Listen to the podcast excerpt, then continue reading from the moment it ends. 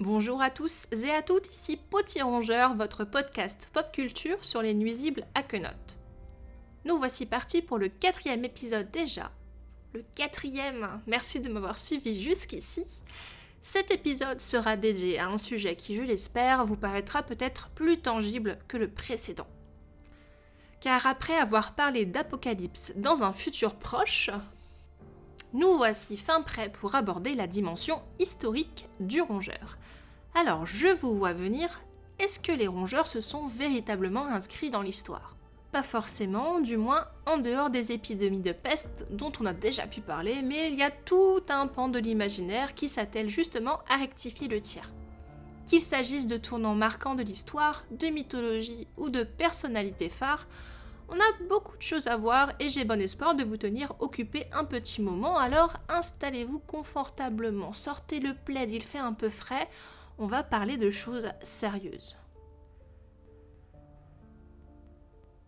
Là où certaines œuvres optent pour une relecture édulcorée des faits, d'autres fusionnent fiction et information sourcée. Si les deux méthodes ont leur intérêt, j'ai bien sûr une préférence pour tout ce qui pourrait étayer ma et donc votre culture générale. Et c'est justement là qu'entre en jeu euh, l'autrice Anne Farguer, qui est très chouette, car elle nous apprend plein de choses sans même qu'on s'en rende compte.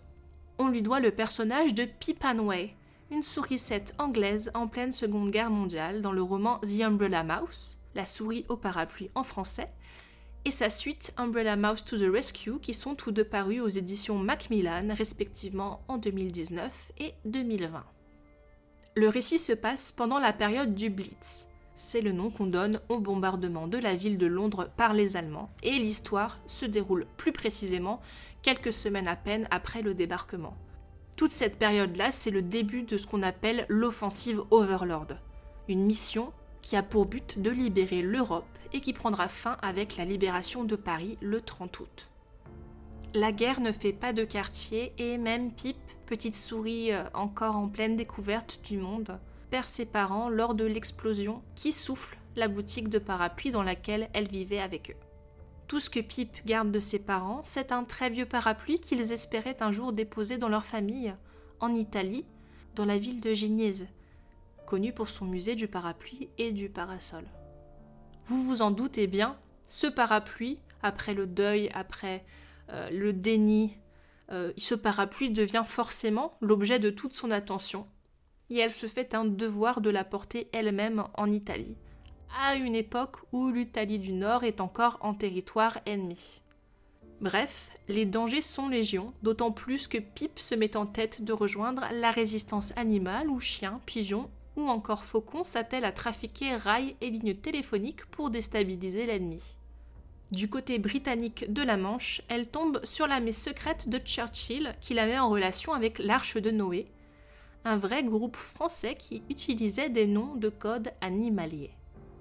De même, la meneuse Madame Fourcade, qui dans le récit est une hérissonne, appartenait à l'Arche de Noé. Le point positif de cette transposition, c'est que Anna Farger n'enfonce aucune porte ouverte pour illustrer les deux camps par l'habituelle opposition proie-prédateur.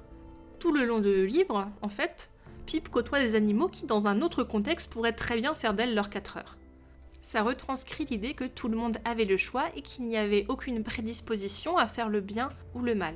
Il y a d'anciens ennemis, des animaux plutôt menaçants qui finalement passent du côté des alliés, soit parce qu'ils ont vu trop d'atrocités, soit parce qu'ils ont enfin pris conscience du lavage de cerveau qu'on leur avait fait, et euh, au contraire, il y a des animaux plutôt euh, chétifs, dont on ne se douterait pas une seule seconde qu'ils sont en réalité des agents doubles au service de l'Allemagne.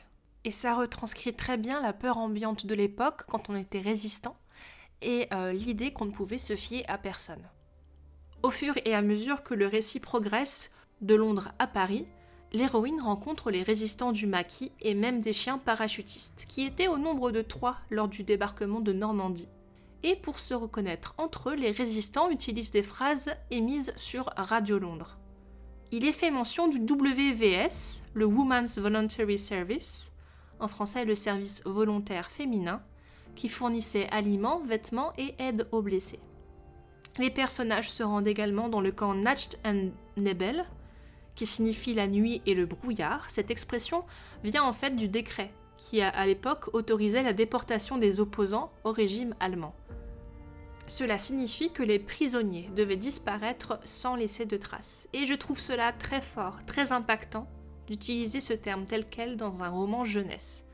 Il n'est pas vraiment expliqué, il n'y a pas de note de bas de page à cet effet, mais à l'image de toutes les références qui sont données euh, coup sur coup dans le livre, ça apporte vraiment du contexte et une prise de sens qui se fera en classe d'histoire au moment de rencontrer ces mots, ces personnages, ces événements.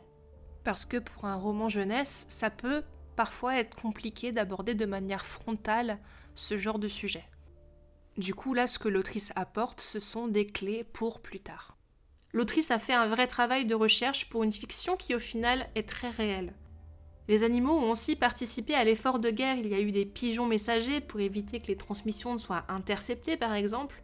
Et elle s'est contentée, en fait, d'exagérer leur part et de leur donner la parole pour peut-être porter un récit moins dur, pour mieux faire passer la pilule, comme on dit, avec une petite souris à la place d'une petite fille. Traiter de l'histoire sous le prisme d'une société animale permet de parler d'événements traumatiques avec un certain recul. Et d'ailleurs, ce n'est pas sans rappeler le traitement offert par Maus, un célèbre roman graphique très documenté qui parle des camps de la Seconde Guerre mondiale avec des personnages anthropomorphes. C'est une œuvre qui est d'ailleurs si criante de vérité qu'elle a été interdite dans une école américaine en 2022. Preuve s'il en fallait que ce genre de témoignage demeure nécessaire. Et toute cette notion de transmission fait sens aux yeux de Anna Farger, dont l'intérêt pour l'histoire est avéré, car elle a ensuite sorti The Firecats of London, qui cette fois-ci traite de l'incendie de Londres de l'année 1666. Alors je ne l'ai pas lu, mais si c'est à l'image de The Mouse Umbrella, alors c'est sans doute très bien. Les autres œuvres que je vais aborder ont un parti pris différent dans leur traitement de l'histoire. Et si je pars du plus similaire au plus fantaisiste, alors la deuxième œuvre sur ma liste est Armstrong. Comme Neil Armstrong, effectivement. C'est un album illustré par Torben Kuhlmann et qui parle d'aérospatial, vous l'aurez compris. On y suit une souris astronome dans le New York des années 50. Quelle est donc sa particularité? Eh bien, contrairement aux autres souris, elle ne pense pas que la Lune soit faite de fromage, comme le pense Wallace et Gromit dans le court métrage Une grande excursion. Invitée au Smithsonian à Washington, la souris découvre alors une exposition cachée dédiée aux machines volantes conçues pour des souris. Une photo montre d'ailleurs une souris et son planeur aussitôt qu'en 1912. Ça ne date pas d'hier. Et c'est ainsi qu'elle décide d'être à son tour la première souris à aller sur la Lune études et essais s'ensuivent, et qui dit expérimentation dit erreur de parcours, n'est-ce pas? Monsieur Edison disait qu'il y a mille façons de ne pas faire une ampoule électrique, et bien la souris se retrouve au cœur d'un incendie qui met son projet en péril, car la police recherche à présent une souris incendiaire et soviétique. C'est la guerre froide après tout, donc de leur côté la réponse est toute trouvée. Au final, la souris parvient à décoller dans sa fusée bricolée et effectue ses premiers pas sur la Lune en 1955, soit 14 années avant le fameux Neil Armstrong. Elle y laisse ses empreintes ainsi qu'un drapeau et c'est suite à cet exploit que les hommes cèdent des plans retrouvés chez la souris pour faire de même en 1969. Et s'ils baptisent la souris Armstrong du nom de l'astronaute, c'est pour ne pas mentir en disant qu'il a marché sur la Lune en premier, comme ça on ne sait pas duquel on parle. L'album s'achève ensuite sur une histoire abrégée de l'aérospatiale pour remettre les événements dans leur contexte. C'est un peu la spécialité de l'illustrateur, hein, ce fameux Torben Kuhlmann, qui s'est aussi intéressé à Edison, à Einstein et Lindbergh, sur le même modèle, toujours avec une souris en guise de personnage principal. Ce type d'œuvre revisite l'histoire en juxtaposant d'un côté le flux de l'imaginaire et de l'autre celui du réel car malgré la relecture, on parvient à discerner le fictif du véridique. J'ai retrouvé le même procédé dans la bande dessinée Munet, M-U-S-N-E-T, où un souriceau fraîchement débarqué à Giverny va se familiariser avec le travail du peintre Monet. On suit en parallèle leur de vie et leur de carrière artistique avec les retombées que l'on connaît pour celle de Monet et la vraie aventure que suscite la vie du souriceau. Ça c'est en quatre tomes écrits et dessinés par Kikli aux éditions d'Argo. D'autres œuvres font le choix de se séparer de la composante factuelle et ne font pas de renvoi marqué à la réalité comme l'album Mozart, M-A-U-S-A-R-T, par Thierry Jour et Grazimir Smudja aux éditions Delcourt. Le titre rend ça évident, n'est-ce pas? On parle bien entendu musique classique au XVIIIe siècle. Sauf que le Mozart que l'on connaît est totalement évincé au profit d'une souris prodige qui vit dans l'ombre d'un musicien loup nommé Salieri. Si je dis dans l'ombre, il faut le comprendre littéralement, hein, parce que Mozart et sa famille vivent à l'intérieur de son piano. Et Mozart profite des absences de l'artiste pour y pianoter un chef-d'œuvre de temps à autre quand l'envie lui prend. Et un jour, les passants, pensant qu'il s'agit du loup, faut remonter euh, la nouvelle de son talent à la cour qui l'invite à se produire devant la royauté. Et là, c'est la panique euh, parce qu'il n'a pas l'oreille absolue Salieri et encore moins le talent de Mozart. Rusé, le loup le fait jouer à sa place sous la contrainte. Il retient ses proches en otage, mais finalement la vérité est faite et Mozart impressionne suffisamment la cour pour se trouver une bonne situation. Ici, l'histoire est réduite à quelques clins d'œil réservés aux connaisseurs, on ne traite pas réellement de la montée en puissance de Mozart telle qu'on la connaît et qui intervient dès son plus jeune âge. Mais on y retrouve tout de même les personnages de sa mère et de sa sœur dont les noms sont inversés, l'une Anna Maria, l'autre Maria Anna, ou bien le musicien Lou du nom de Salieri qui représente en réalité Antonio Salieri, un grand rival de Mozart. Une œuvre peut encore faire le choix, disons, de prolonger une histoire existante, ou bien d'imaginer une suite avec un paramètre changeant à la façon des récits what if, littéralement qu'est-ce qui se serait passé si? De chez Marvel où on revisite un héros sous une nouvelle forme originale. Le film d'animation Patty et la colère de Poséidon, une production occitane, s'il vous plaît, s'inscrit aux premiers abords dans la tradition de la mythologie grecque. L'histoire se passe toujours en Antiquité, plusieurs décennies après que Jason ait ramené la toison d'or à Iolcos. La ville bénéficie donc d'une paix interespèces et est épargnée des catastrophes et de la guerre. Patty est une souris qui rêve de marcher dans les pas de Jason, mais son chat de père adoptif fait tout pour la décourager et la garder auprès de lui. Jusqu'au jour où la construction d'une statue en l'honneur de Zeus met en colère Poséidon qui confisque la toison jusqu'à ce qu'une statue soit érigée en son nom à lui également. C'est une vision très parodique du comportement des dieux, comme on peut le voir dans d'autres œuvres, Percy Jackson par exemple, où on infantélise les dieux et où on les rend capricieux. Mais ils ne sont pas les seuls à être montrés du doigt, car la ville, qui a maintenant du mal à se débrouiller par ses propres moyens, veut une fois de plus faire appel à Jason. Jason. non pas Jason, mais Jason qui est désormais en âge euh, bah, de plus grand chose en fait, si ce n'est de parler de la grandeur des temps passés. C'est pourtant lui qui est chargé de ramener à temps les pierres précieuses qui serviront à décorer le trident de la statue. Ça va être compliqué qu'on se le dise, hein. Les marins de l'Argo, ils sont six pieds sous terre, revenus sous forme de squelette, mais qu'à cela le navire prend le large avec à son bord Patty, un goéland loufoque et son père qui tentera de lui faire rebrousser chemin. Il y aura de nombreux périls, il y aura des réussites que Jason et son équipage attribueront à la chance et au courage, mais bien entendu, c'est grâce à Patty et à ses amis que la mission sera menée à bien malgré des ennemis typiquement grecs. Cyclope, Hydre, bien que détournés pour avoir l'air ridicule, et d'autres moins attendus comme un automate géant. Ici, on se base sur une mythologie qui fait figure d'histoire et dont les épopées sont encore enseignées à l'école pour repartir de zéro et en détourner les codes. On imagine une évolution, on imagine une déclinaison de cette histoire. Certes, ce n'est pas révolutionnaire, mais pour un film jeunesse, ça marche plutôt bien et ça a l'avantage d'ériger une souris en héroïne mythologique, ce qui n'est pas pour me déplaire, même si c'est souvent un choix stylistique plus qu'autre chose. On les a vus, il y a eu une souris résistante, il y a eu une souris astronaute, une peintre, on a eu un Mozart à moustache et même une aventurière du temps de l'Antiquité. Alors comment justifier ces choix? Est-ce que cela fait progresser la narration ou bien est-ce que l'enjeu est totalement ailleurs? Ça en dit en tout cas long sur l'intérêt du divertissement.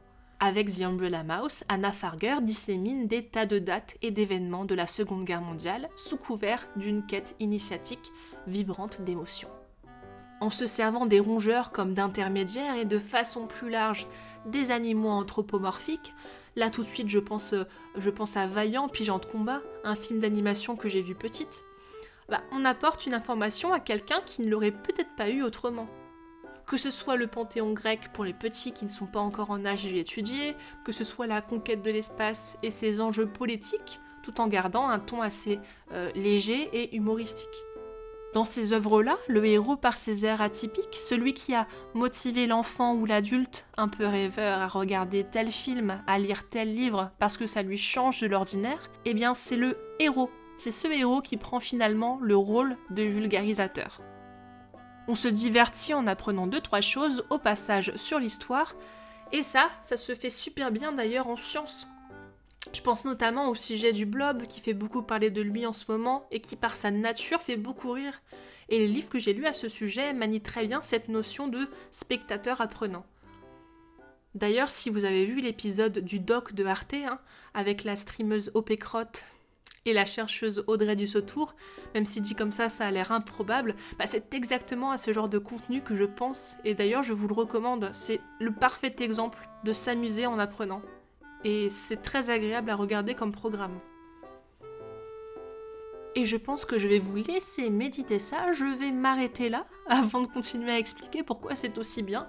Vous avez dû saisir le principal maintenant. Hein les rongeurs ne se sont peut-être pas inscrits dans l'histoire, mais ils sont des figures idéales pour mieux la comprendre dans l'imaginaire. Ce sont des sortes de véhicules pour transposer des idées ou des concepts.